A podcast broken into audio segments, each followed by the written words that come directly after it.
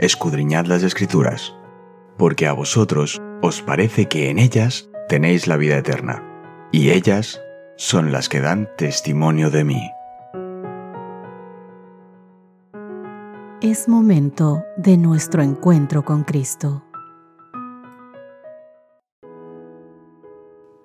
Hola, hola, ¿qué tal queridos amigos? Qué gusto encontrarme una vez más con ustedes. Hoy es viernes, viernes 30 de junio, y tenemos que hacer nuestro resumen de lo que fue el estudio de esta semana, con el título Pablo y los Efesios, el primer estudio de este nuevo trimestre. Nuestro texto base fue Efesios capítulo 1 versos 9 y 10, y nos dio a conocer el misterio de su voluntad, según su beneplácito que se había propuesto en Cristo, para que llegando el tiempo reunieran en él bajo una sola cabeza todo lo que está en el cielo y todo lo que está en la tierra. Mis queridos amigos, la historia de los exorcistas que usaron indebidamente los nombres de Jesús y de Pablo, que podemos ver esta historia o te invito a que la veas, está en Hechos capítulo 19 versos 13 al 20, que la vimos también en el estudio del domingo, ayuda a explicar por qué Pablo utiliza tanto vocabulario sobre el poder en Efesios. Algunos nuevos creyentes, bajo la renovada convicción de la soberanía de Jesús, arrojan sus costosos manuales de magia a las llamas. Gracias al descubrimiento de unos 250 papiros que tratan de la magia así como de otros hallazgos, disponemos de amplias ilustraciones de rituales, hechizos, fórmulas, maldiciones y demás similares a las que probablemente aparecían en estos manuales de magia. Estos tomos, queridos amigos, aconsejaban a los creyentes sobre cómo celebrar esos rituales para persuadir a los dioses, las diosas y los poderes espirituales para que hicieran lo que les pedían. Lucas nos dice que estos libros valdrían alrededor de 50.000 monedas de plata o 50.000 días de salario. En el contexto actual, estaremos hablando de unos 80 dólares al día de salario para un trabajador calificado. Esto equivale más o menos a unos 4 millones, ¿te imaginas? Este detalle demuestra la importancia y la centralidad de estos libros en su vida cotidiana. Se necesitó la intervención soberana de Dios para que estuvieran suficientemente convencidos de que debían arrepentirse por completo del uso continuo de amuletos, invocaciones y medios tradicionales para obtener poder espiritual. Pero como sabemos, esto no pasó solamente antes. Hoy vivimos en un mundo lleno de espiritismo por cualquier lugar que veas. Y ya el mundo lo ha hecho como normal. Llegamos a entender, mis queridos amigos, que Efesios se escribió para los creyentes que necesitaban instrucciones sobre cómo hacer frente a la continua influencia y los ataques de los siniestros poderes cósmicos. La respuesta de Pablo es la epístola a los Efesios, en la que señala a Cristo como aquel que ha sido exaltado por sobre todo poder. Y enfatiza la superioridad de la fuerza que Dios les ofrece a todos los creyentes. Efesios capítulo 1 versos 20 al 23. Por lo cual operó en Cristo resucitándole de los muertos y sentándole a su diestra en los lugares celestiales sobre todo principado y autoridad y poder y señorío, y sobre todo nombre que se nombra, no solo en este siglo, sino también en el venidero, y sometió todas las cosas bajo sus pies, y lo dio por cabeza sobre todas las cosas a la iglesia, la cual es su cuerpo, la plenitud de aquel que todo lo llena en todo. Con esto en mente, mis queridos amigos, vamos a hacer un pequeño resumen de lo que fue esta semana nuestro estudio. Queridos amigos, Pablo evangeliza a Éfeso. En tiempos de Pablo, Éfeso era una ciudad próspera, era la capital de la provincia romana de Asia.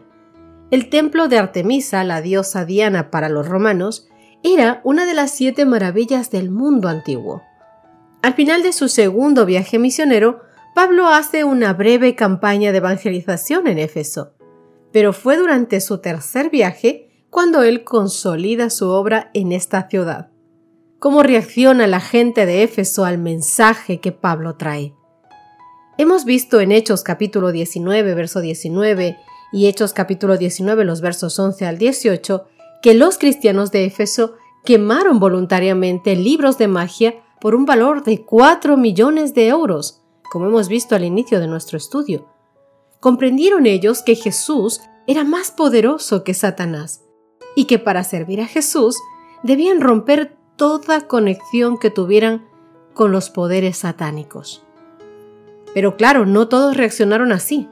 Hablamos también de Demetrio, constructor de templecillos de Diana. Este hombre vio amenazada su economía y razonó que si todos aceptaban a Cristo, obviamente su negocio se desvanecería. A causa del tumulto que Demetrio provoca, Pablo tuvo que abandonar la ciudad.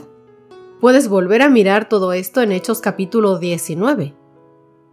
Ahora bien, podemos ver que Pablo escribe una epístola, pero más que una epístola es una carta, una carta que no era en forma personal, sino que estaba dirigida a la iglesia en general.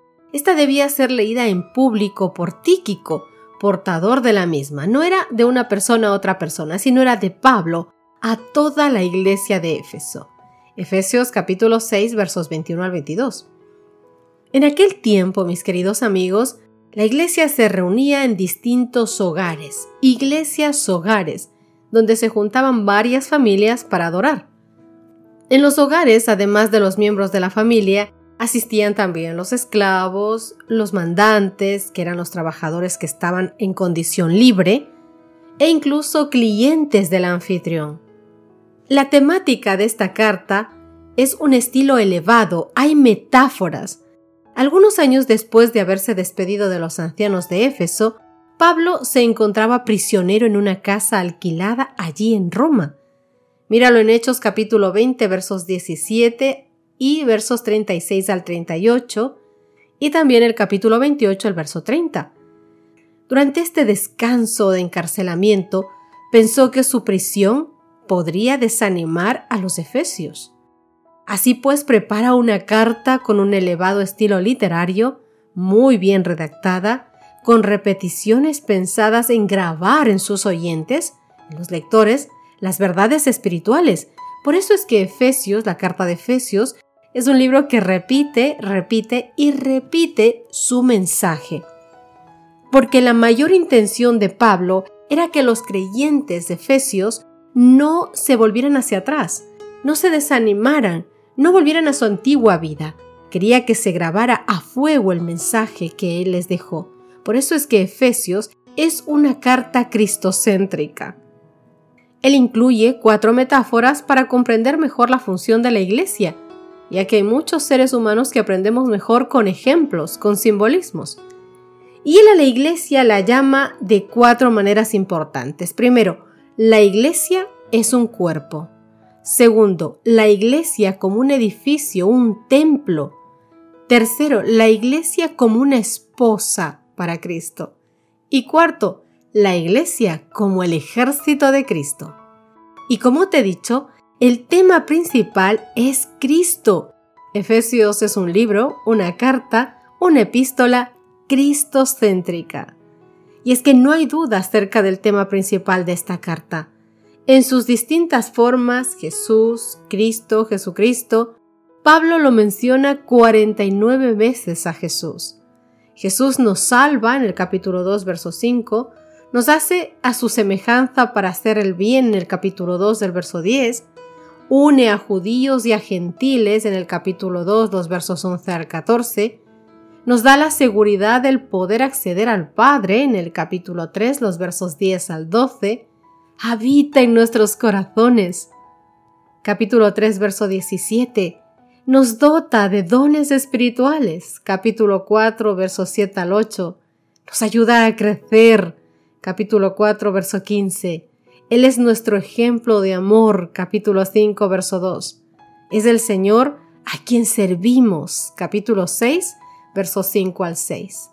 Mis queridos amigos, Pablo, Pablo busca reavivar el compromiso espiritual de los creyentes de Éfeso, al recordarles que son parte de la iglesia, que es el corazón mismo del plan de Dios para unificar todas las cosas en Cristo, en su Salvador. Y este es el mensaje para ti también. No te desanimes, por más que veas las cosas que suceden a tu alrededor, no te desanimes. Dios tiene un plan. Jesús cumplió la parte del plan, te dio salvación, te va a dar resurrección y solamente en Él tienes la promesa de poder alcanzar al Padre. Así que no te desanimes. Para Él eres su cuerpo, para Él eres un edificio, un templo donde Él habita. Para Él eres la esposa a la que Él espera venir a recoger. Y para Él eres parte de su ejército, que no lucha con armas, sino con la palabra de Dios. Mis queridos amigos, así es como empezamos con fuerza el estudio de este trimestre, con una carta maravillosa donde a través del estudio vamos a darnos cuenta cuál es nuestra misión, que no debemos desmayar, que debemos día a día reafirmarnos en Cristo Jesús, que Él te ama, que Él va delante tuyo como Rey y Salvador tuyo, que no te desesperes y que te animes, que te animes y que animes a los que están a tu alrededor. Que Dios te bendiga infinitamente, que nos acompañe en el transcurso de este trimestre durante todo este estudio, para que nos dé inteligencia para recibir el mensaje que Él tiene para cada uno de nosotros. Dios te bendiga eternamente. Nos encontramos el domingo para comenzar con un nuevo estudio. Dios te guarde. Gracias por acompañarnos. Te recordamos que nos encontramos en redes sociales. Estamos en Facebook, Twitter e Instagram como Ministerio Evangelike. También puedes visitar nuestro sitio web www.evangelike.com.